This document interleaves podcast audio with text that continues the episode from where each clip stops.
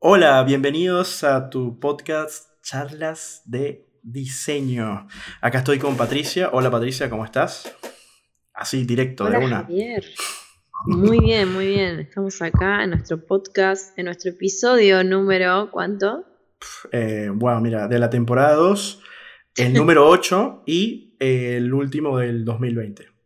¿Cómo te sientes? ¿Cómo, cómo, cómo te veías? ¿Ok? veías grabando un podcast diciembre del 2020, casi faltando pocos días para el, para el 31 y primero de enero del 2021. Y me veo bien, me veo bien, como dicen algunos, todavía estamos vivos, ¿no? Entonces, con toda la situación que está pasando últimamente, la verdad que me veo, me veo muy bien. Se pasó volando el año, fue un año raro con esto eh, de la pandemia, fue como que eh, no, no sé qué. No sé, como que la cuarentena hizo como que el tiempo pasase más lento y rápido a su vez. Entonces pareciera que lo que viví en cuarentenada fue muy rápido, pero a su vez fue muy extenso. Eh, pero bueno, estoy contenta, la verdad, dentro de todo, con varias cosas del año 2020. Así que me alegro que ya lo estemos cerrando y veremos qué nos trae el 2021. Capaz no será un muy buen comienzo, pero yo creo que las cosas se van a ir dando de a poco. Hay que tener ese positivismo. Yo lo que considero es que el 2021 es un año para trabajar, estar enfocados y tener un poco más de disciplina y debido a que eh, hay que volver a levantar todo nuevamente y dejar el pasado en el pasado, es lo para mí lo más importante. Eh. Habrá muchas personas que, que- tal vez quizás eh, se les murió alguien conocido y, y bueno, eh, eso es parte de lo que, de lo que pasó, pero nada, para adelante. Si, estamos, si estás escuchando este, este episodio y, y has venido escuchando todo esto con nosotros y, y estás gozando de salud, y qué bien, o estás en recuperación, buenísimo, estás súper feliz, triste, contento, no importa, como dice Patricia, lo importante es estar vivo. Esto es una bonita experiencia. eh, algún día hablaremos de esto dentro de una década o más. Lo recordaremos, le dirás a tus nietos, yo, cállate, niño, yo sobreviví una pandemia. algo así le dirás, algo y le dirás a, tu, a tus nietos cuando se pongan insolentes. Le dirás, insolente, callaos. Nada, te dice, yo viví una pandemia, así que deja el drama y ponte a estudiar. sobreviví, perdón, hay que decir sobreviví. Total, sobrevivimos una pandemia. Sí, total. Y loco la gente que crezca eh, después de la pandemia, ¿no? Yo creo que va a haber como, o después de COVID, creo que va a ser como un antes de Cristo y después de Cristo. esto. Sí, No, sí, no. total. Total, total, total. Eh, sí, bueno, es, es un cambio. Yo, siempre se ha dicho, es un cliché, que siempre de las crisis eh, salen cosas buenas también. Oportunidades, sí. Y, y nada, lo, lo- el tema es que a veces es muy fácil sentarse y hablar porque uno desde su comodidad o lo, o lo que sea, con sus problemas y no problemas, uno tiene una opinión, pero también hay que saber que hay personas que sí realmente la están pasando un poco Mal. muy difícil, mal. Entonces, a esas personas eh, les mando un abrazo y espero que puedan solucionar todos sus problemas, que eso es lo, lo importante. Eh, el año 2020 en lo personal, y te pregunto, pues para mí mm, tuvo muchas cosas buenas, de verdad, muchas cosas buenas que puedo rescatar. Eh, para ti, ¿tú consideras que el año 2020 trajo cosas buenas que tú digas, bueno, tampoco fue tan malo? En nuestra opinión personal, evidentemente, ¿no? En mi eh, opinión personal y en mi vida personal es sí, sí, la verdad que tuvo muchas cosas buenas. ¿Qué es lo que puedo destacar? Que bueno, lo que quería era hacer eh, mudarme a España y empezar eh, con mi vida ahí y la verdad que lo pude hacer eh, a pesar de- del COVID. Me pude obtener mis papeles y, y estoy contenta, la verdad, eh, con eso. A ver, se retrasó el plan, pero al fin lo pude hacer. Es Este año importante. 2020, sí, y es importante, eh, la verdad. Pero bueno, entiendo que fue un año de bastantes cambios y de bastantes problemas y cosas. Bueno, los cambios van a seguir pasando en el 2021. Pensé que, en un momento pensé como ilusa que todo se iba a terminar en diciembre de 2020 y que enero 2021 iba a ser una resurrección de la vida, pero me estoy dando cuenta que no. No, no. Eh, eh, lo, que ocurre con este tipo de situaciones mundiales que nos saca del área de confort total. Y la rutina que llevábamos en nuestra vida personal, que cada quien está enfocado, ya, ya, no, ya no está enfocado en ti, sino que depende de muchos factores. Así que, por ejemplo, a mí en lo personal, eh, nosotros somos unos apasionados del diseño y, y sabemos que nuestro, nuestro rubro depende mucho de que el mundo empiece a funcionar. Si no hay empresas que estén inventando proyectos, que estén lanzando proyectos a, la calle, eh, y no hay emprendimientos, no hay diseños, no hay a quien diseñarle. Y lo bueno, lo bueno de esto es que a muchas personas han tenido que reconfigurarse, han tenido que invertir más en sus proyectos de emprendimiento, han tenido que cambiar el chip, el rumbo para sobrevivir, adaptarse, sería realmente la palabra, y creo que eso es una de las fortalezas más grandes que ha tenido el 2020. El que lo pudo hacer se fortaleció más. Hay otros que están sobreviviendo, pero como cada rubro es tan diferente, no quiere decir que si alguien perdió su empresa o perdió su emprendimiento o lo tuvo que posponer, no quiere decir de que, oye, mira, no lo supiste manejar, sino que cada rubro es tan diferente. Por ejemplo, eh, si tenías una, un supermercado, eh, no ibas a quebrar. ¿ves? Porque el supermercado era prácticamente esencial. Pero quizás si estabas viviendo un poco al margen y tenías eh, una tienda que reparaban eh, zapatos, por ejemplo, iba a ser más difícil para la tienda que reparaba zapatos. Pues imagínate, si la gente no sale a la calle, no camina, no se desgasta los zapatos, no tiene o no lo ve como una prioridad, entonces una cosa lleva a la otra y toda esta charla quizás la estamos teniendo pues estamos cerrando un año y creo que lo bueno es que eh, ver lo, lo, que trajo el 2020, ¿no? no vivir tanto esa frase que dicen que este fue un año de, de, mierda o lo que sea, no es tanto vivir eso, esa frase, sino darte cuenta que fue como un llamado a atención para que reconfiguremos, hasta incluso a muchos les, les sirvió para darse cuenta si es realmente lo que quiere estudiar, otras carreras, eh, o de repente decir, mira, yo antes soñaba con esto y de repente cambiaron de mentalidad y ahora no, eh, conocer a, más a su, grupo interno familiar, así, se hayan peleado, lo que sea. O sea, hubo tantas cosas que no nos enteramos, tantas historias que pueden sonar feas, pero creo que eh, al final de todo pasan por una razón eh, lógica, matemática, de que tenía que pasar y, y, y, el ser humano tiene que, tiene que entender que pues uno, uno tiene una información y esas informaciones que uno va recibiendo de, de, esas acciones que hay a nuestro alrededor, las tenemos que tomar y con esa información tenemos que eh, eh, avanzar. Es decir. Totalmente. Sí, yo creo que esto fue bastante de, de, golpe de realidad, de ir un poco a las bases de, de fijarnos en la salud, de que lo que estaba pasando a nuestro alrededor. Y bueno, creo que si los que nos están escuchando son diseñadores, eh, para algunos nos ayudó más, otros menos, porque se potenció todo este tema más de, las ventas, del diseño, todo lo que es por online. O sea, tuvimos que agilizar mucho eh, lo que es todo el tema de, Internet y, adaptarnos bastante en eso. Y eh, eso muchos diseñadores yo creo que nos ayudó bastante en el sentido de conseguir eh, oportunidades laborales. Pero bueno, como decís vos, cada historia es diferente. Y, fue un Exacto. Y fue un bonito momento para aprender eh, por, por el internet, de manera gratuita en YouTube y eso, el que quería estudiar por su cuenta. Si se aprovechó ese tiempo, buenísimo. Igual lo puedes hacer cuando quiera, pues yo, una cosa que aprendí como profesor es que cada quien aprende a su momento y a su hora. Pues. Uno le puede poner en la mesa, mira, tienes mucho potencial y puedes estudiar, pero si la persona no quiere, no, no le da la cabeza, no le interesa en ese momento, no quiere decir que no lo pueda hacer dentro de cinco años, pero ya se verá si fue tarde o no tarde para esa persona.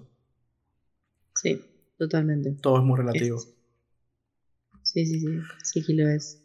Así que nada, ahora cambiar la vibra, ¿no? Porque estábamos hablando de algo serio, tal vez no escuchaban así. Claro, sí, sí, sí, a dejar todo lo, del COVID, que seguramente la gente a veces también les aburre de tantas opiniones. Pero sí vamos a pasar a nuestro tema principal de nuestro episodio de hoy. No, único tema que eh, tiene mucho para tema, hablar. Tienes razón. Único tema que da mucho para hablar. Vamos a hablar sobre las publicidades y propagandas polémicas. Exactamente, exactamente. Y por ejemplo, tal vez es muy fácil el título entenderlo, que es una publicidad y una propaganda. Pero una de las cosas que me gustaría aclarar, que o sea, es normal en nuestro idioma castellano, porque no se da en el inglés tanto. En el inglés se da otro tema, pero en el castellano eh, a veces personas le tienden a decir a las publicidades propaganda. Y realmente la diferencia es que la publicidad te está vendiendo un producto de manera comercial. Eso es todo, un producto. El producto puede ser algo que tú puedas palpar, como de repente una bebida eh, gaseosa, o quizás eh, una cámara, o quizás eh, te están vendiendo un servicio, ¿ok? Un masaje, ¿ok? O quizás te está vendiendo una información, lo que sea. El tema es que eso es una publicidad que va enfocada hacia ese tipo de ambiente. Luego tenemos las propagandas que sí tienen un fin político, religioso, ¿ok? Y puede ser de organización también, como por ejemplo, eh, yo tengo una organización donde yo ayudo o recaudo dinero para un grupo de personas con una finalidad tal. O sea, una, soy una organización sin fines de lucro, por decir un ejemplo. Eso, si ellos hacen cualquier tipo de anuncio, eso se llama propaganda. Si, por ejemplo, un político anuncia su candidatura, eso se llama propaganda. Y si una, una religión cualquiera quiere promover cualquier discurso, se llama propaganda. Entonces, la diferencia entre publicidad y propaganda ahí está. Es la finalidad. Todo lo que sea un producto de manera comercial es publicidad. Así que si ustedes escuchan por ahí en la televisión que están viendo un comercial de, no sé, por decir un ejemplo, de su gaseosa favorita, eso es un comercial, es una publicidad. Anuncio publicitario. Eh, pero si de repente pasa de eso y aparece el, intendente o el alcalde o como lo quieran llamar en su país, dando una, un discurso eh, en, la televisión para decir que votes por él en las próximas elecciones, ya sabes que eso es una propaganda. Pero eso solamente como cultura general. Yo, yo como diseñador y publicista, no, nunca estoy corrigiendo a nadie. O sea, yo escucho a mi familia, ay, qué propaganda tan tonta, qué propaganda tan estúpida. Y era un comercial, un anuncio, no los estoy corrigiendo. O sea, no le estoy diciendo, no es, no es propaganda, es un comercial. no la estoy corrigiendo porque me he dado cuenta que en nuestro idioma mucha gente asocia eso. Así que por esa parte quería aclararlo. ¿Te ha pasado? Que le has dicho. No, sí me ha pasado. De hecho, sabes que, que tengo que admitir un error mío. La persona que me corrigió, o sea, yo no sabía tampoco la diferencia entre publicidad y propaganda, y la persona que me corrigió eso fue mi hermano que estudia marketing.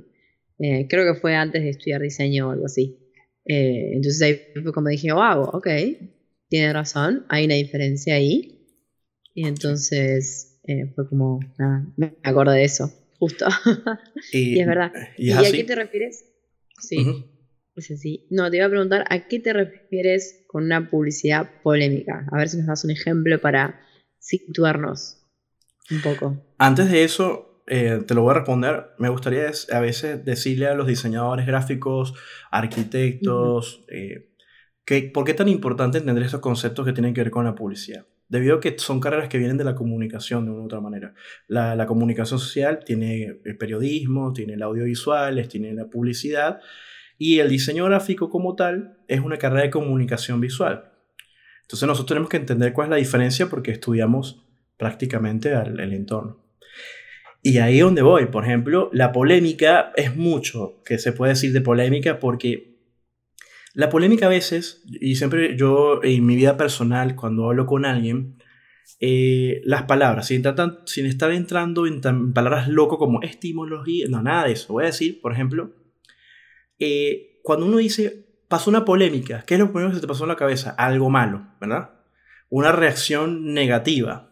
O sea, bueno. Pero a veces, dependiendo del contexto, lo puedes ver más negativo o menos negativo. El tema es que a veces me suele ocurrir que incluso pasa con diseñadores eh, o publicistas que van y te dicen, oye, qué, propaganda tan mala, ¿no? Qué, comercial tan malo, qué anuncio tan malo qué malo es, y esa reacción negativa puede ser de muchos tipos. Puede ser una reacción negativa hacia, oh, que eh, esto es una mierda, o te puede decir que esto es un asco, o que qué mal está hecho, o que qué locura. Entonces genera una conversación, ¿no? Y entonces esas personas en esa conversación o debate te pueden comentar, eh, pueden haber diferentes opiniones. Desde el que le importa nada, el que no sabía y va y lo busca porque le llamó demasiado la atención la curiosidad, porque eso pasa. O sea, de repente una conversación con unos amigos, ¿viste el comercial o la propaganda de tal? Qué malo, que no sé qué. Uno de ellos no lo vio y ¿qué hace automáticamente? Se le prende la curiosidad, ¿verdad? Es decir, eh, ahí donde tú te das cuenta, es decir, en verdad... Eh, te estás creyendo el cuento que lo hicieron mal a propósito. O sea, ¿dónde está y por qué se generó esa polémica, ese debate? Pero allá voy por otra parte, ¿no? Porque este sería un contexto generalizado. Pero si nos vamos un poco más eh, específico, eh, no quiere decir que las publicidades polémicas sean buenas, pero tampoco quiere decir que sean malas. Hay publicidades que generan polémicas por cuestiones racistas o raciales, por cuestiones de género, por cuestiones de incluso de xenofobia, ¿okay? O una mezcla entre varias, ¿okay? Así que eh, eso también entra en esta conversación. O sea, ¿por qué? ¿Qué llevó a ese producto, a esa empresa, a esa organización a, llegar a un punto de generar un, un, espacio o un anuncio de propaganda o de publicidad para, para generar esa polémica? Y también está las que se dan a la interpretación, que son las peores. Eh, doy un ejemplo corto y esta es para mí la última de todas lo que vamos a hablar. El ejemplo es Audi, eh, creo que fue Audi, sí, sí, creo que fue Audi. Sacó una niña comiéndose una banana en el frente de, un auto Audi, en, un anuncio impreso, que también salió en su página. Eso generó mucha polémica. Eh, Audi pidió disculpas. Eh, la pregunta es, ¿qué había de malo en eso? O sea, ¿quién pensó de que eso estaba mal? Entonces se genera una polémica y ahí es donde tú dudas si realmente, o sea, tú dices, pero ¿qué estaban pensando esta gente? O sea, ¿cómo van a poner una niña comiéndose una banana de una forma, en la foto es medio, no se ve bien agradable ante un audio, no tiene sentido, o sea, de todo eso. Entonces se genera una polémica y eso también da mucho de qué hablar. Luego sale la empresa a pedir disculpas, pero todo tiene una explicación. Eh, y eso, para eso que estamos eh, grabando este episodio. Es una explicación donde tal vez no es para la gente que se ofenda, pero sí es una explicación que necesitan saber la gente que escucha estos episodios, estos, estos, estos podcasts de charlas de diseño. Esa explicación de que no caigas en eso, no te enojes ni te... La reacción, más bien ríete, aunque esté mal o esté bueno, porque yo sí repudio lo que está mal, yo sí me parece que está mal, pero ríete en el hecho de que, ¿cómo hace, no? Es, una risa como que, como que qué descarados son. O sea, esa risa de nerviosa que a veces te da como que, que esta gente loca, ¿qué le pasa? Uy, se pasaron, qué mal. Pero tú estás como sobre la circunstancia, ¿no? O sea, no, no voy a ir a atacar la empresa ni a la gente, no, no, no. Sino que dices, ah, ya entendí. O te pones a pensar, uy, ¿qué, qué están haciendo, no? Y toda esta información te puede servir incluso para tu, que te vamos a dar, ¿no? Eh, Patricio, que para todo lo que sería las, el diseño que vengas, eh, que puedas hacer publicitario con un grupo para hacer una tormenta de ideas. A veces con la polémica puedes lograr cosas. lo que sí es que la polémica está en un hilo súper peligrosísimo, ¿ok? Haz la polémica, pero que caiga mal de repente, o que caiga bien, o que dé que hablar, pero sin dañar a nadie. O sea, sin dañar ni ser racista, ni xenófobo, ni, ni tampoco em, eh, homófobo, ni nada que vea con, con, con todo eso. ¿vale? puedes hacer una polémica. Ya después yo puedo contar una, una, una publicidad polémica que no, que no daño a nadie. okay? O sea, simplemente fue polémica por el, el, como decir, qué malo esto, qué malísimo, malo, pero de malo. O sea, de mal, tal vez mal hecho, o tal vez mal guion, con mal guion, mal todo, ¿ok? Pero no ofendió a nadie. Solamente ofendió que estaba absurdo. Puede ser, ¿no? ¿Qué piensas? No, entiendo. Entiendo. Mira, ¿qué pienso? La verdad que cuando estamos hablando del tema, eh, yo hace, hace años que no veo la televisión. Literal, la forma que me informo es a través de redes sociales y, e internet, pero no veo la televisión porque me cansan las publicidades. La televisión. ¿Cómo? ¿Y YouTube? Ah, YouTube, sí, bueno, ahora sí, YouTube tiene bastante publicidades en el medio, eso es verdad. Pero me pasa que con las publicidades de la televisión Me aburren todas, la verdad, me aburren todas. Perdón, no quiero ofender a nadie. Sé que es muy difícil hacer una publicidad, sé que tenés a veces pocos segundos para captar a la gente. Las de YouTube tampoco me parecen tan buenas, muy pocas veces dejo algunas, eh, capaz. Eh, la verdad, pero creo que ya estamos como demasiado sobrecargados de publicidades a veces que eh, es algo como negativo, ya sea polémico o no. Tenés muy pocos segundos para captar la canción de alguien sin que se le vaya, eh, sin que se enoje y diga, uy, qué publicidad de mierda, eso, uy, salí de acá, no quiero que me bombardeen con esto. Perdón, eso es una nota del margen. Es algo que se me vino a mí, en el sentido de con las publicidades. A ver, sí considero que hubo publicidades tanto eh, de vídeo, de video, digo, eh, como, como impresas o banners publicitarios que me parecieron muy buenas y algunas polémicas, en buen sentido. Eh, pero ya ahora como que cuesta un poco más en algunos casos, ¿viste? Como vos decís, hay que ir a veces a algunos extremos y esos extremos pueden provocar, como el caso de Audi, que después te gustaría disculparte de que es too much. Exacto, es la reacción, generar una reacción es lo que buscan. Es, un, es un tema muy peligroso, pero eh, yo siempre digo que a los que estamos en este rubro no nos debería prácticamente sorprender absolutamente nada. Eh, ya que nosotros sabemos el juego que están haciendo. O sea, es un juego. O sea, y por ejemplo, eh, hay una publicidad, eh, una propaganda, no sé si, bueno, una campaña realmente, que aparecen los mandatarios besándose en la boca y son mandatarios que prácticamente son opuestos, ¿no? esa, esa, e, eso en el e, es que es United Color of Benetton. No sé si, si recuerdas ese, ¿lo llegaste a ver en algún momento? No, no recuerdo.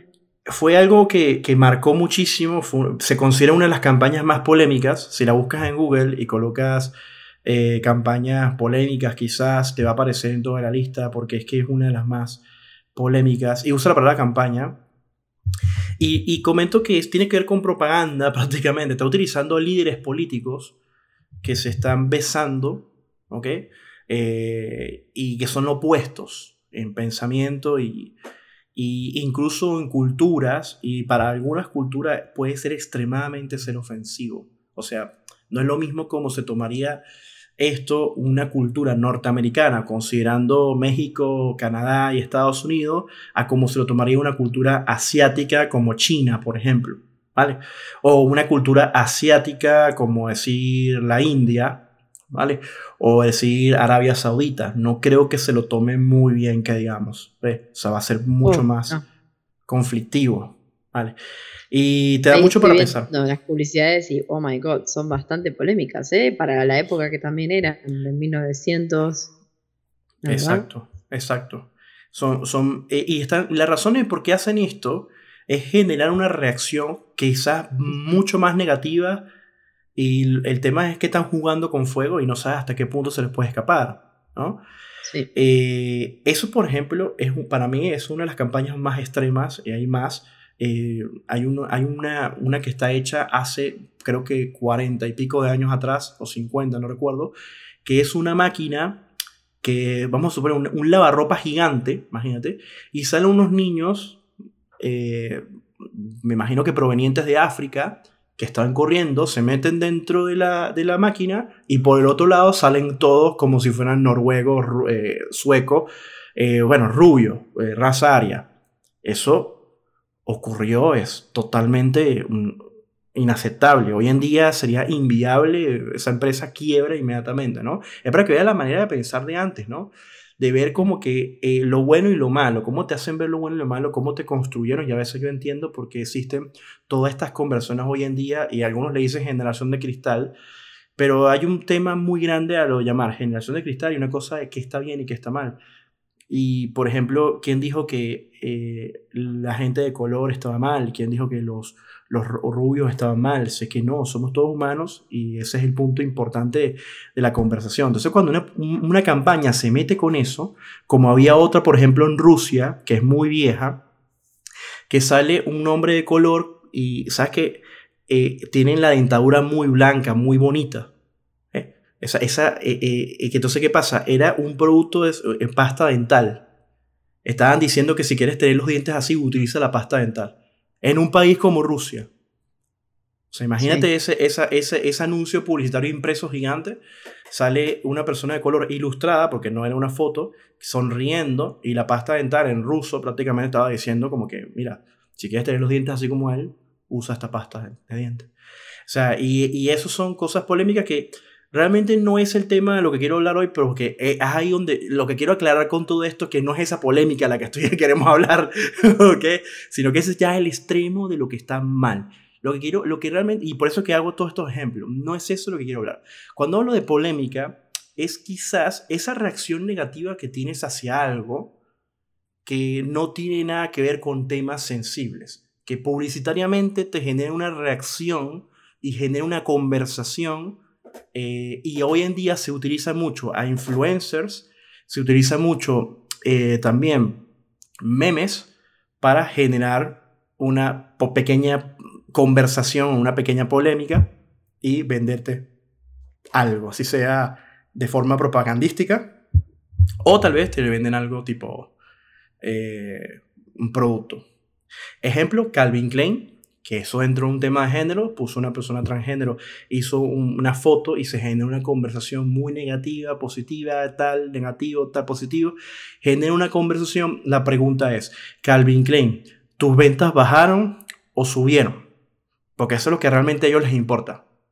Eso es lo que uno tiene que pensar. ¿Tus ventas bajaron o subieron? ¿A quién estabas dirigiendo eso? ¿Ves? Ahora, ¿te ofendió realmente es lo que yo a veces le digo a la gente que de repente le ofendió. A mí, a mí una empresa privada puede hacer lo que quiera. Por lo menos, a mí, en cuanto, si está sobre, la, sobre los círculos de la ley, eh, sin romper y dañar a nadie, puede hacer lo que quiera. Eh, lo, que, lo que ocurre es, la finalidad de todo esto es que lo único que le interesa a la, a la empresa es que su marca venda y siga existiendo y no sea olvidada y tenga un tema de conversación. Y quizás, no lo sabemos, pero la competencia de ellos estaban vendiendo más y lo que hicieron ellos fue desviar la atención. ¿Ok? Y en, e, y en, esa división, desviar la atención, a veces los seres humanos no nos ponemos a pensar en esas cosas, damos a esa, esa conversión en ese debate y después eso se olvida. Porque vas a ir un día a comprar una ropa y no vas a estar pensando, ay, no voy a comprar esto en Calvin Klein porque estoy en desacuerdo por la valla que hicieron en 1830. Un ejemplo. ¿Ves? O el anuncio publicitario que hicieron en 1333. No. O sea, es como, eh, como que eh, eh, la gente que está en esto piensa, a veces, tienen gente que piensa y dice, el ser humano tiende a veces a olvidar y ese grupo que recuerda es minoría. Entonces, a la final, yo seguiré estando acá. Entonces, para mí, ese es un juego.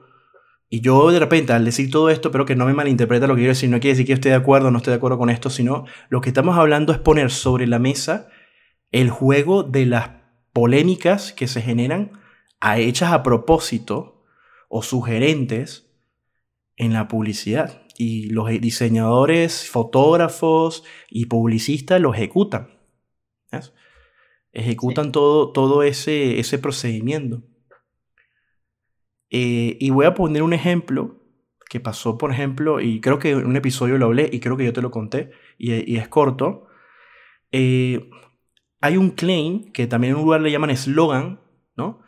Eh, en, una, en un producto de una cerveza que, que, que, el claim era cool, solamente utilizar cool. Siempre decían, ah, no sé qué, cool. regional, cool. Así, la cerveza, ah, cool, estoy acá en la playa, cool. Y aparentemente ellos hicieron una estrategia para vender em, y, bajar los costos y poder cubrir. Y la competencia, que ya tenía abarcado todo eso, que tiene poder, sobre todo incluso más, ¿qué fue lo que dijo? Ah, mira, esta gente está dándole, ¿no? Bueno, vamos a destruir tu claim, vamos a destruir tu eslogan, vamos a destruir la palabra cool. ¿Qué hicieron? Un comercial patético, terrible, en donde sale un tipo ejercitado. ¿eh? En esa época había una novela que se llamaba Pedro el Escamoso, que estaba de moda, y entonces el tipo tenía el corte de Pedro el Escamoso, o tenía, eso parecía más o menos. No quería parecer Pedro el Escamoso, pero era como que el tipo, eh, el tipo ridículo, ¿ok? Y el tipo va al gimnasio, estás ejercitándose y de repente entran unos tipos diciendo, no, bueno, ¿cómo estás tú? No, todo bien, todo cool, todo cool. Y después el tipo está levantando peso y dice, cool. Eso, entonces tira, la, tira lo que está levantando y dice, uy, eso me recuerda que tengo ropa sucia y tengo que lavar. Y los tipos que están entrando al gimnasio se quedan así como mirándole y que, ¿qué? Sí, sí, me voy, voy a lavar. Entonces se va, se va a su casa, una casa humilde, y se pone a lavar y la mamá está ahí mirándolo mientras lava. ¿Ok? Y entonces sale una voz, un tipo dice, no, no sabrás lo que, hace con, lo que va a hacer con su hijo. Nuevo Diamantes Cool. O sea, sacaron un jabón que se llama Diamantes Cool. Cool, cool. ¿Ves? Entonces la gente empezó a asociar la palabra cool con ese comercial del asco. ¿Ok? A mí me encanta por lo que quiere hacer, lo, lo empezó a asociar y le, le rompió el discursito de asociar el cool con la regional, como hace, por ejemplo, Trivago, que es Hotel Trivago. Llega un momento que te lo meten tanto en un comercial, hotel, hotel, Trivago, hotel. Cuando dicen hotel se te ocurre la palabra Trivago en la mente. Te están ahí dándote una insección en la cabeza. Bueno, si la competencia quiere quitarle la palabra hotel a Trivago y lo quieren desviar, tienen que hacer algo parecido. Y es una guerra interna y mucha gente no se da cuenta, otras sí. Entonces se pone a decir que comercial de porquería, que qué porquería, que tal, que qué... ¿Ok? Y están jugando con la mente de la gente. Y, y, por eso es que uno no debe caer en esas discusiones de forma como que, ah, qué porquería. No, no, hay que estar como que a las alturas de la conversación. No sé si te parece. Pendiente. No, no, sí me parece. Me acuerdo que me habías contado de esa publicidad y la vi, está muy buena. Y bueno, eso creo que es lo que buscamos eh, en las publicidades, ¿no? En el sentido de cuando uno está diseñando una publicidad, uno siempre gusta, como decís, llamar la atención. Y eso puede ser a través de la metáfora, a través de la exageración, a través de la hipérbole, a través de, la comparación de algo. Y todo eso es lo que ayuda al diseño para distraernos y para eh, llevarnos al, al punto que ellos quieren. Realmente, los que, me refiero a ellos los que diseñan las publicidades, que a veces eso también se puede desviar, como por ejemplo, no sé si ya lo mencionamos, pero el típico caso de la publicidad de la llama que llama. ¿Lo conoces? sí, sí, total, es famosísimo. Que fue famosísimo, las publicidades estuvieron increíbles, la verdad, un estallo de risa, pero ¿cuál fue el problema? Que al final el usuario no reconocía qué compañía la había hecho, si era Telecom, si era Telefónica, si era personal, lo que sea. Le faltó el cierre. Le faltó el cierre. Exactamente, le faltó el cierre. Asociar la marca con el, el, asociar la marca con lo que estaban diciendo. Totalmente, eso es algo que puede pasar cuando se diseña la publicidad, que es casi tan mal como esto que te pasa que otra, otra compañía agarra y te hace el bullying y te saca una publicidad que también sea cool con nada que ver. O sea, sí, es, es, fallar de, esas, de a ese nivel, de esa forma. Eh, la verdad, a mí una publicidad que me gusta, que creo que no sé si la conté ya en este podcast, eh, que incluso aparece en la serie de, de Mad Men, eh, es la publicidad donde sale el nuevo escarabajo de Volkswagen que dice Think Small, piensa en pequeño.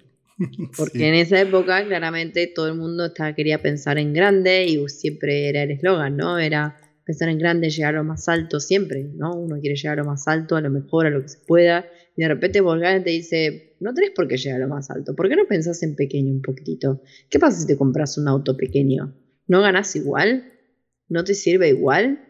¿No es poderoso igual un auto pequeño? Y, fue algo que generó una polémica bastante grande, porque era ir en contra de lo que es el lema de la vida. Exacto. Y lo lograron y les fue muy bien en ese sentido.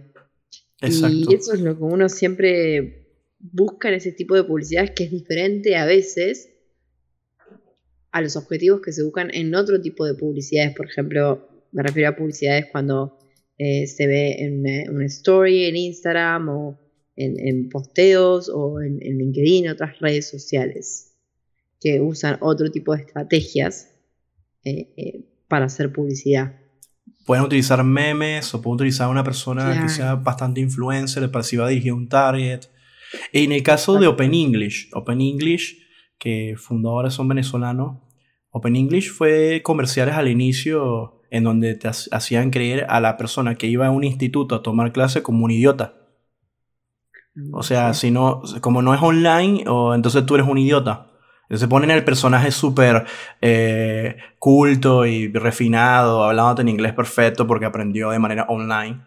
Y está el idiota que está, que está con su cursito de, ir a la, al instituto. Y, y eh, es eso, o sea, simplemente es generar una polémica con un comercial y ser, y ser, y ser repetitivo. Y conocí muchísima gente que entró a Open English en aquella época. O sea, a la final terminaron entrando Open English, empresas también le regalaban a sus empleados eh, un año de Open English, algunos, ¿no? Evidentemente. Así que eso, eso es la reacción, es diferenciarte de los demás, es generar una conversación. ¿Y, y qué pasa? Yo, yo acepto de repente amistades o amigos que, que no les interesa, no, no, no están metidos en nuestros rubros, que no son comunicadores de una u otra manera. Yo les puedo entender que se crean eso y empiezan a discutirlo, decir, oh, es una porquería, yo la odio. Pero nosotros que somos diseñadores y comunicadores, en el fondo tenemos que saber, eh, la están haciendo la están haciendo porque no está dirigida para, para nosotros. No está dirigida para un sector, está dirigida para esa gente que, que, está reaccionando. que está reaccionando. Y hoy en día, para mí, y dijiste algo importante con el tema de que tú no ves televisión. Eh, creo que la mayoría de la gente de nuestra edad no ve televisión, a menos que las circunstancias de la vida lo lleven a eso. Porque imagínate ver Titanic en un canal como TNT. O sea, eh, esta película te dura tres horas, bueno, vas a verla en 10. Porque cada, ah, cada comercial 50 horas. Y aparte que cada, cada espacio publicitario es repetitivo. Estás viendo otra vez una y otra vez. Y lo digo porque cuando veo fútbol, cuando veo fútbol de verdad me canso de ver la misma publicidad. Y digo, basta, por Dios, basta, basta. Pero no es para mí porque alguna gente cae con eso. de tanta repetición, van y caen. Y, y, ahí está el punto donde quiero llegar. O sea, sí, además, también no te pasa que, que por ejemplo, cuando estoy a veces en la casa de mis padres y están viendo la televisión, justo cuando vienen las publicidades, es, el volumen automáticamente se sube y lo tenés que bajar porque te está molestando. Otra cosa más para de la publicidad, viene la publicidad y tengo que correr para bajarle el volumen porque si no me aturde. Algunas personas, dicen, algunas personas dicen que es por el doblaje. Como están dobladas, el volumen del doblaje es mucho más bajo y entonces, claro, ellos tienen que bajar el volumen. Mentira, Sí, para mí ah. tienen como una inteligencia artificial ahí para que automáticamente se sube el volumen, no sé, algo tienen. No sé qué sea, pero eso, eso hace que sea peor, que aún odien más a la publicidad. Creo que si no me subiesen tanto el volumen, eh, porque soy un poco a veces sensible, admito, con los sonidos, eh, creo que capaz le tendría un poquito más de cariño, pero eso hace que me dé más repugnancia. No, no te, no, no te no, dos, tres cosas antes que se me olviden. La primera, YouTube te ha dicho, hoy en día tienes tres o cuatro segundos para, para, para que no, no le des skip, por ejemplo. Mira cómo han cambiado las publicidades hoy en día y van a ir para allá, ¿no? Eh, eso es lo, una de las cosas que quería comentar con respecto a YouTube que habías mencionado también. Y lo que está diciendo hoy en día, lo de las publicidades que se suben. Yo trabajé en un canal de televisión y vi lo que es un máster. El máster es donde está todo, toda la configuración donde están las consolas de lo que se está viendo en vivo en la televisión. Los Master es una sala gigante y hermosa, en el caso de las que yo conocí. Así que mm, realmente hay una persona de seguridad con una tabla en ese momento, 2001, 2002, 2003, 2004, ahorita no sé si es digital, eh, bien, dándole check a todos los comerciales que están programados, o sea, todo eso está programado. Lo que están ahí es el director está, viendo que no pase nada, que no, no, no. Porque, claro, evidentemente están pagando ese anuncio en la televisión y vale millones, ¿no? Sí. Entonces, hay una persona que verifica eso y pone el check, ¿sabes? Entonces, eso de que sube el volumen y todo eso, eso ya está programado.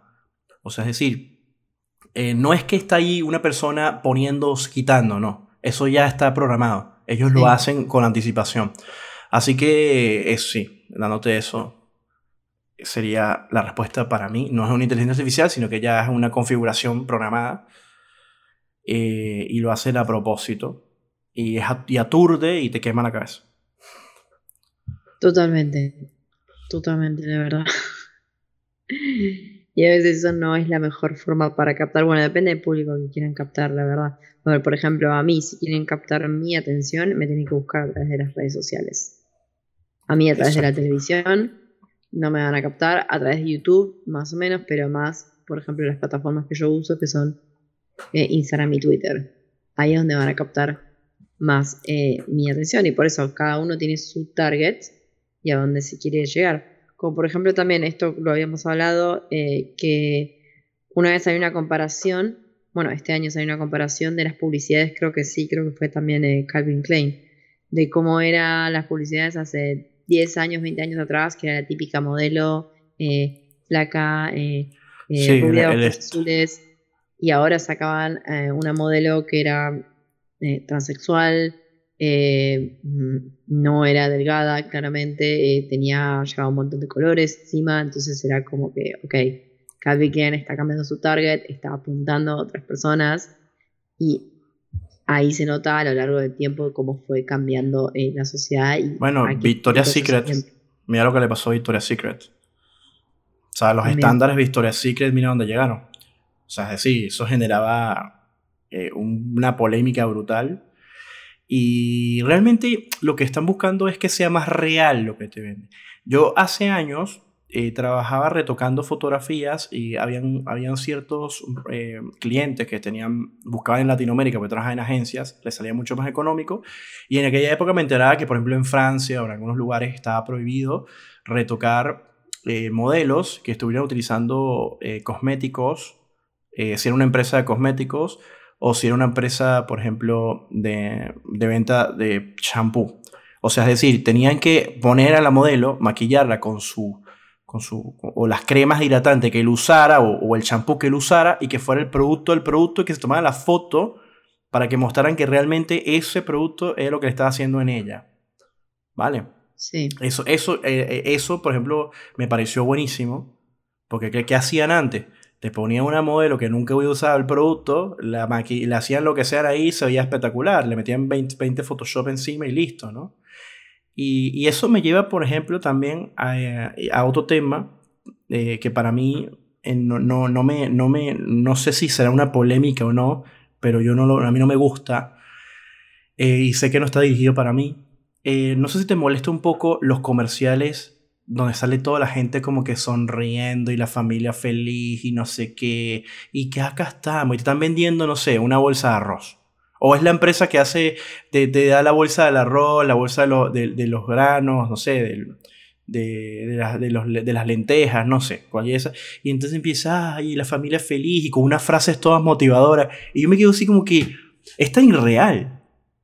O sea, es tan irreal. E incluso también la propaganda, que, porque si es propaganda, por ejemplo, acá en Argentina pasó mucho, que todo el tiempo estaban las frases, eh, todos los comerciales daban frases y frases y frases de que, que, vamos a salir adelante, que nos cuidemos entre todos y no sé qué y tal. Y me parece que no está mal que hagan eso, pero viendo a la gente que no importa qué lo que haga, igual van a hacer lo que quieran. Simplemente lo que yo siento que la empresa quiere cumplir. O sea, quiere cumplir con decir, yo, yo lo dije, yo estuve acá presente, adapté a la frase y listo, ¿no? Y eso también lleva, por ejemplo, porque estamos hablando de cosas de ese tipo, que yo lo veo un poco mm, polémico, ¿no? Y fíjate que mi mamá viene de otra era y está la, eh, hay un comercial de Mr. Músculo. ¿vale? En donde sale una persona limpiando, no sé qué tal, pero quieren como decirle a la gente, eh, más que todo al hombre, que eso de que mm, vas a ayudar a la persona que está lavando los platos, que en este caso puede ser la mamá, la hermana, la, y, entonces dice, ven, yo te ayudo, y te, el comercial te dice, eh, no, no, no, no, no es una ayuda, o sea, es un trabajo de los dos.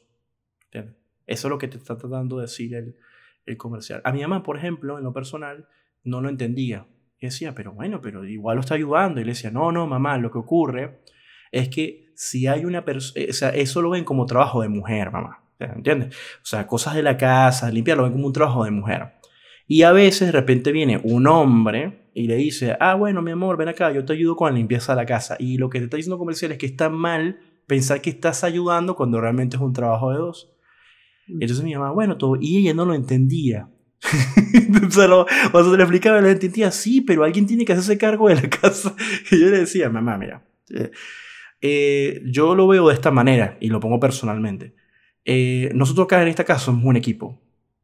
Tú haces una cosa, yo hago otra. Y no, no son ni tu responsabilidad ni mis responsabilidades, por ejemplo. Sino que esta casa tiene que mantenerse de una u otra manera. O sea, alguien tiene que limpiar, alguien tiene que lavar, alguien tiene que hacer miles de cosas. El tema de lo que te quiere decir ese comercial es que no lo veas como que yo te ayudé, ¿entiendes? Sino que es un trabajo de la familia que esté ahí, no importa si, si es hombre o mujer. ¿Y, ¿Y qué pasa? Después me metí en internet y sí, hay una polémica en conversación. No, que se metió la ideología de género acá, que mira que lo están dañando todo, que tal. Y yo digo, mm, yo sí, yo, yo, yo soy una persona muy autocrítica y soy una persona muy sensata. Me pareció sutil lo que estaban haciendo. No me pareció como que, ah, sí, un discurso. No, me pareció sutil y me parece que sí, es verdad que hay gente que tiene que entender, sin ser hombre o mujer, porque acá está el tema, sin ser hombre o mujer, esas personas tienen que entender que si están, esto es un trabajo de la familia. Un trabajo de la familia. Por ejemplo, ¿dónde lo extrapolo? Eh, yo bajo el kiosco y de tanto bajar, de tanto tiempo acá, me hice mi amigo del señor del kiosco. Y el otro me dice, eh, che, mi hija es un desastre. No sé qué hacer para que limpie. Llego a la casa, está hecho un caos. Yo estoy todo el día acá en el kiosco, llego cansado y tengo que poner a limpiar. Le digo que limpie y me pone mala cara. Que le digo, por favor, ayúdame. Mira, tú estás acá más tiempo que yo. No dejes esto tirado. Por favor.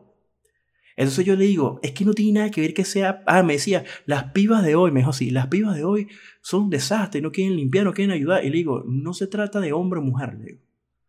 Se trata de personalidades, se trata de ser flojo. Da igual si es hombre o mujer, porque te puede pasar que hubieras tenido un hijo y hubiera sido así de igual o peor. Entonces no le, nunca le digas eso a ella. Simplemente trata de ver si hay la posibilidad de, decirle, oye hija, o tratar de decirle, vamos a ayudarnos acá entre todos. ¿Sabes? Vamos a ver qué podemos hacer como un equipo. La casa tiene que mantener, mira, estoy todo el día en el kiosco. ayúdame. ayúdame acá, no importa si usa la palabra ayudar. Pero yo lo que veo es que hay esas publicidades, como la de Mr. Músculo, es polémica porque hay una diferencia entre la gente que repudia una ideología que te supuestamente están imponiendo, lo que sea, con algo que sí tienen razón. O sea, tiene razón. Pero yo lo veo así desde mi casa porque a mí me criaron de esa manera. A mí me decía, tú no me tienes que ayudar. Eso y por eso yo lo entendí.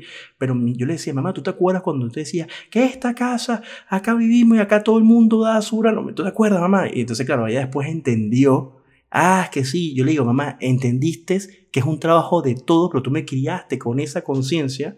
Pero hay casas en muchos países, no importa si es Alemania, si es China, en donde eh, eh, eh, un grupo, no sé, las mujeres o que sea, hacen todo el trabajo y los otros no ayudan y se tiran, se tiran ahí en, el sillón a echarse aire.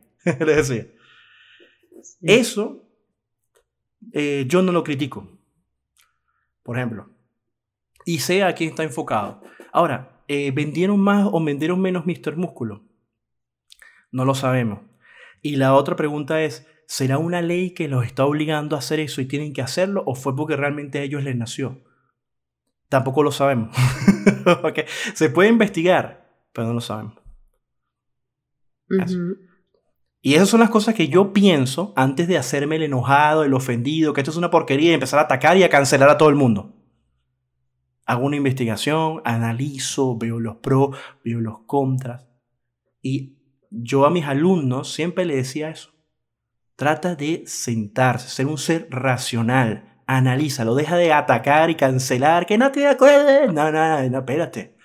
eres comunicador. Tiene, esa gente te está enseñando algo. Sea, sea negativo, ¿no? Y bueno. No, no, sí, sí, sí.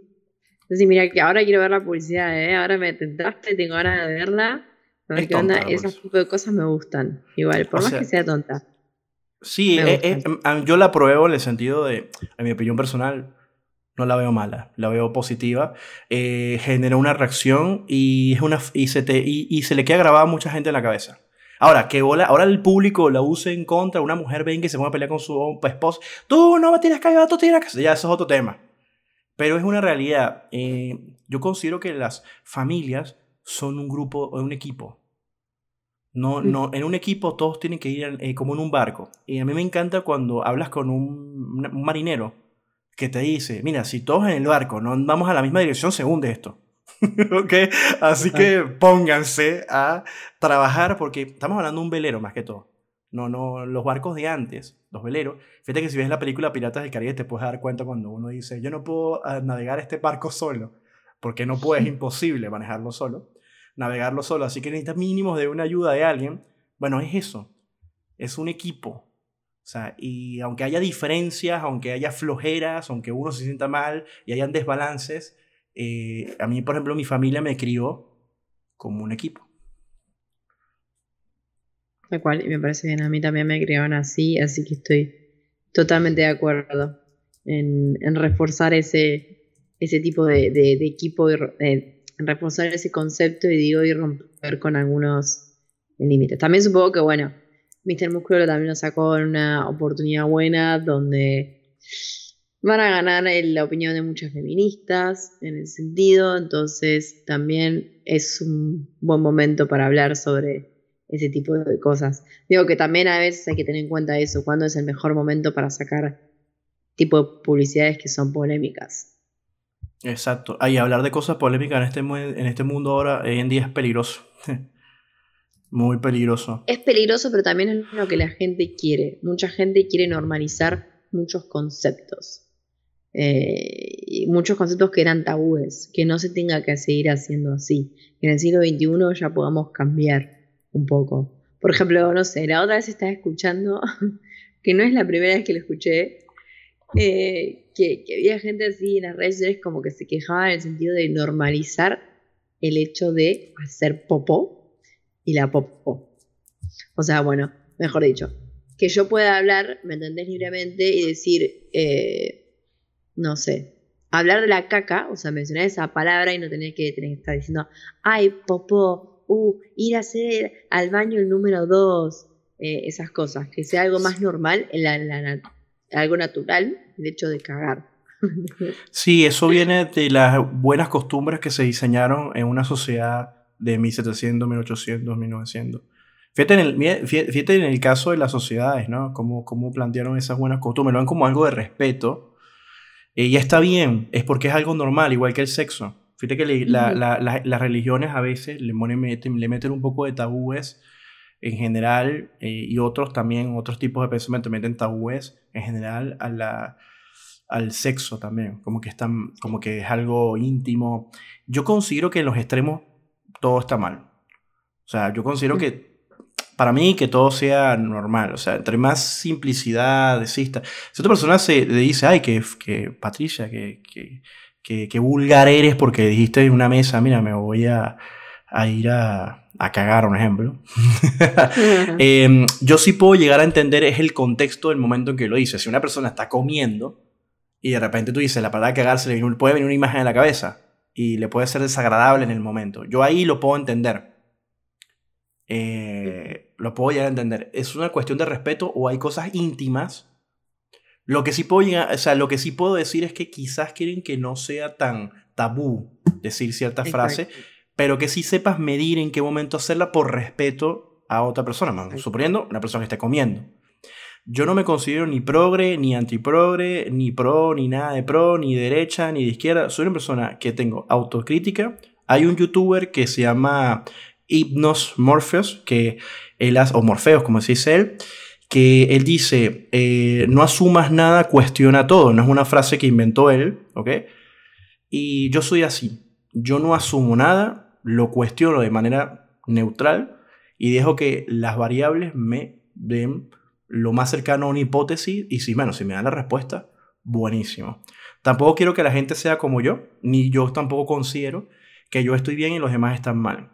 Eh, más bien siempre he dicho que los seres humanos tienen un problema que es creer que siempre están en el lado correcto de la situación.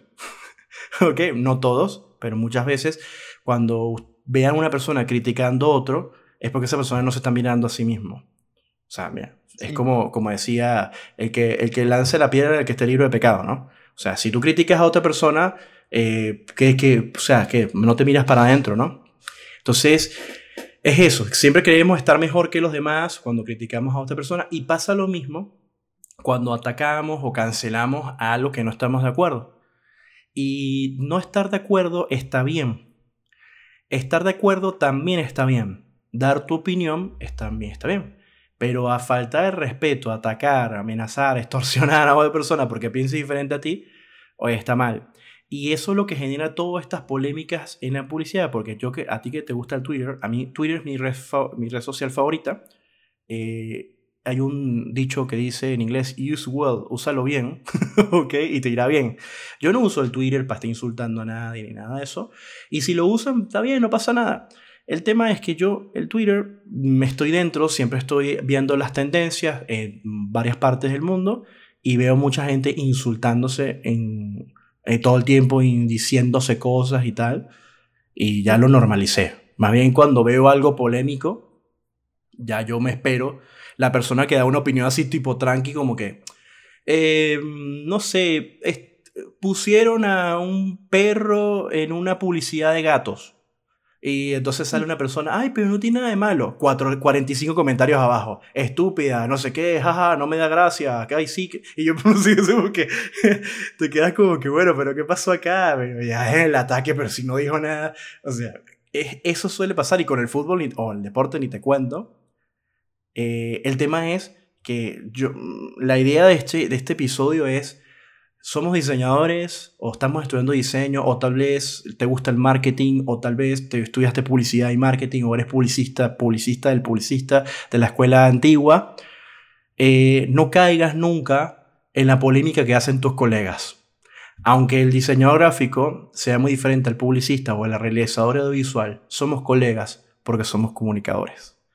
O sea, a que tú te dediques a otro tipo de comunicación, como el periodismo de, no sé, documentales de, de ciencia, no me interesa, eres comunicador. Y como somos comunicadores, debemos entender que los colegas que están haciendo esto eh, te están enseñando algo.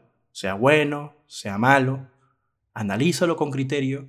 Y cuando tengas gente alrededor que te diga eso es una mierda, tú decidirás en ese momento si vas a meter tu, tu, opinión o no, ¿qué? Eh, tu reflexión o no, te verás si lo quieras meter o no. O tal vez dirás, bueno, sí, vamos a hablar, vamos a tirarle a esta gente ya. Y esto me recuerda mucho a que, por ejemplo, cuando salió, y esto lo he mencionado en episodios anteriores, pero que son recuerdos, salió el, la, nueva, la nueva imagen de Pepsi. Eh, muchos de mis alumnos, que es una porquería, que tal, tal. Y yo los miraba y les decía, me estás dando tantos argumentos emocionales. Y no me has dado ni uno racional, ni uno de diseñador gráfico. Me has dado, por ejemplo, un chico llamado Pedro. Mm, es un ejemplo, no, no, no, no existía un Pedro en ese momento. Pedro estaba ahí quejándose que una mierda, que el anterior estaba mucho mejor, que qué porquería, que la tipografía, que tal, que no me gusta, que tal. Y le puros argumentos emocionales. Y yo le decía, Pedro, ¿y dónde están los argumentos racionales que como estudiante de diseño gráfico que deberías dar?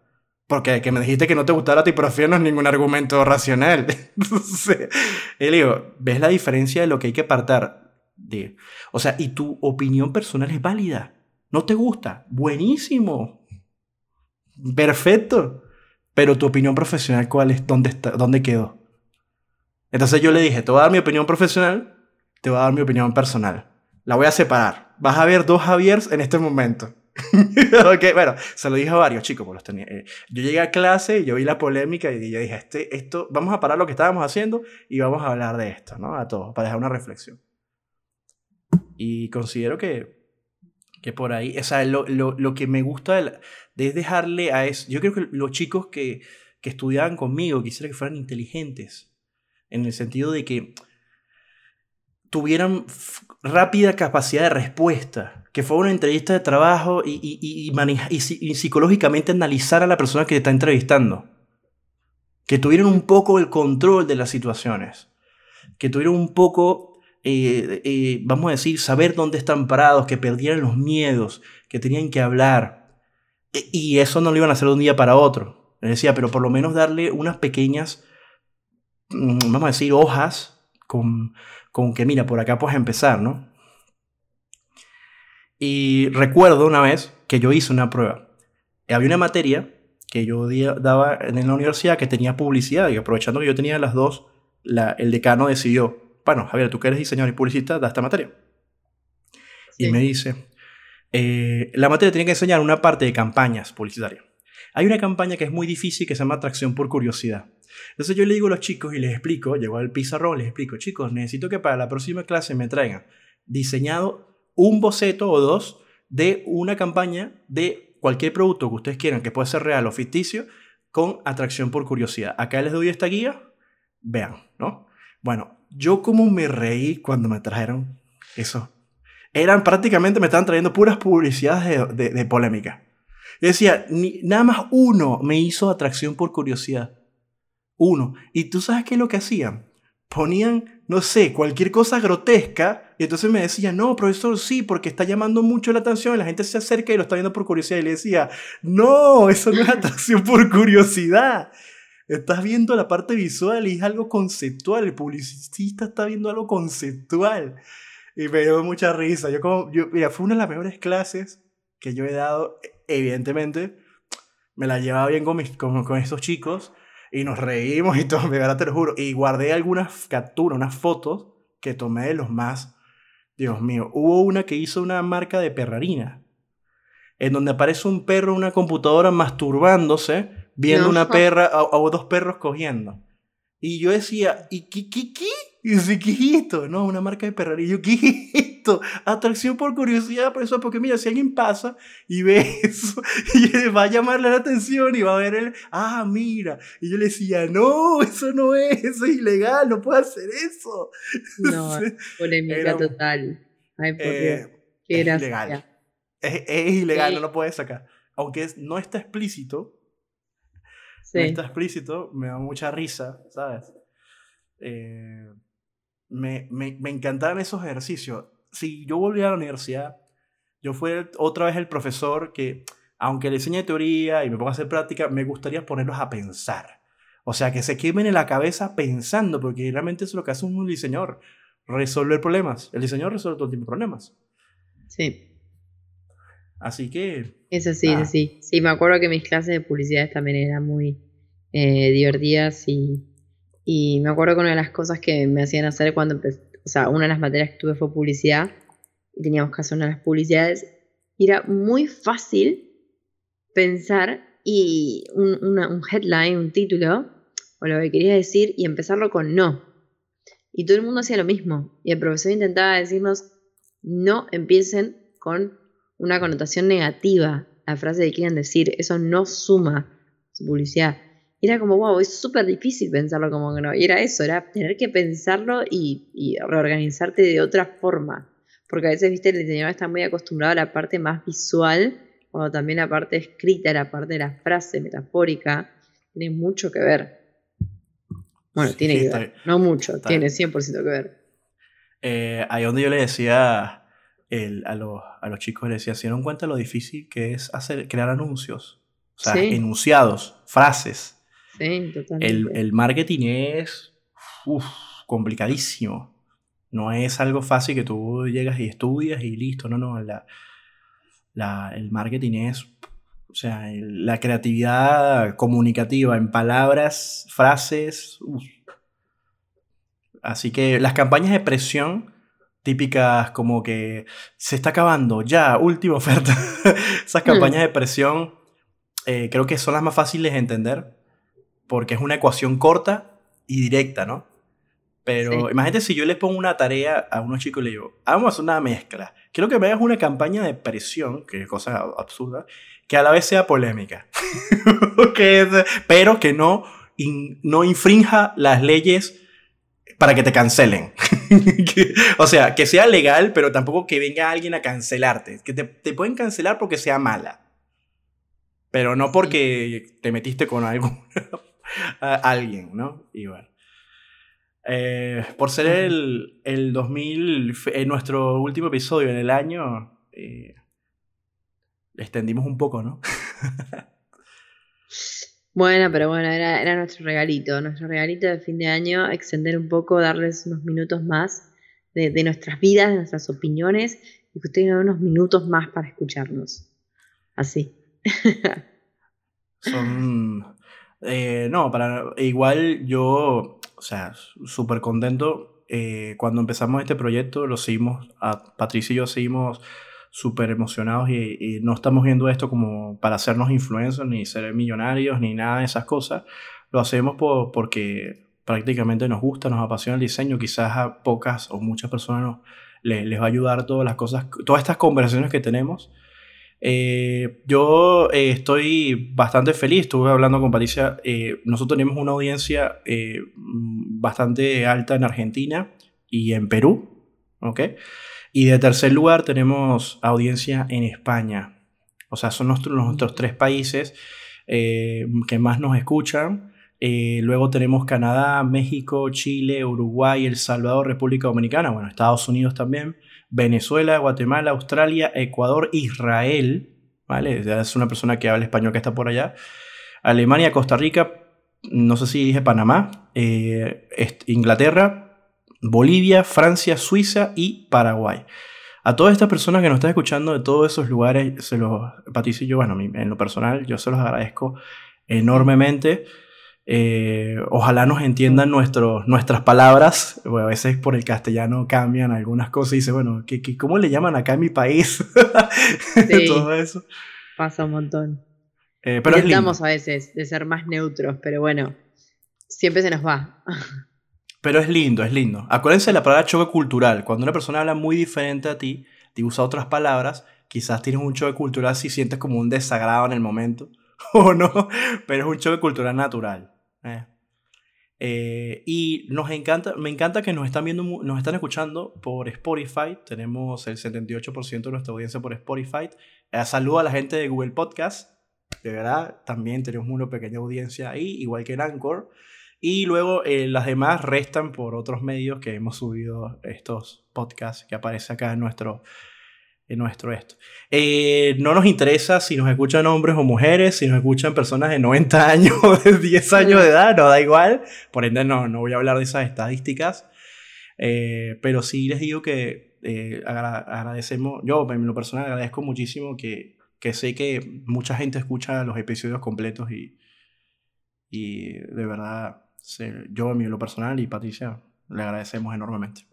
Totalmente, totalmente. Así que esperemos que, que les les ayude, esa es la idea, o les dé algún tipo de alegría, empatía, que les genere algo, todo esto que estamos hablando y diciendo, porque esa es nuestra idea. Esto es sin fines de lucro, la verdad.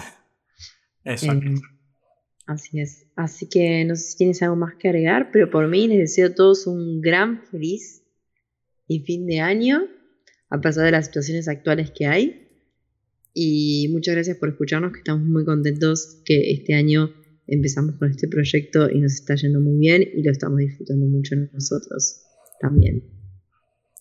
Sí, y de verdad muchísimas gracias. Eh, para el próximo año seguiremos en esto eh, con más temas. Tenemos eh, una lista larga de cosas por hablar y sobre todo eh, mantenernos actualizados, que es lo más importante, pasar un rato acá agradable, eh, que nos estén escuchando. Yo parezco, yo sé, lo reconozco, una locomotora hablando, parezco, no sé, me puede hacer caso o lazo cuando quieran. Eh, está en nuestras redes sociales, está en nuestras redes sociales, nuestro, nuestro Instagram, tienen nuestro correo siempre en la descripción. y bueno, nada, muchísimas gracias, feliz año, les mando un fuerte abrazo. Eh, sigan amando el diseño como nosotros, la publicidad también. Ojalá tengamos, ah, no podemos saber que nuestra audiencia, más allá de si son diseñadores, ilustradores, publicistas, cuando hablamos de diseñadores, hablamos de cualquier tipo de diseñador, o sea, puede ser industrial, gráfico, ornamental, eh, moda, ¿ok? Y nada, eso. Eh, un fuerte abrazo, que la pasen lindo y fuerza. 21, hay que seguir para adelante y hay que trabajar y tener bastante disciplina. Así que me despido y eh, Patricia, te dejo las últimas palabras.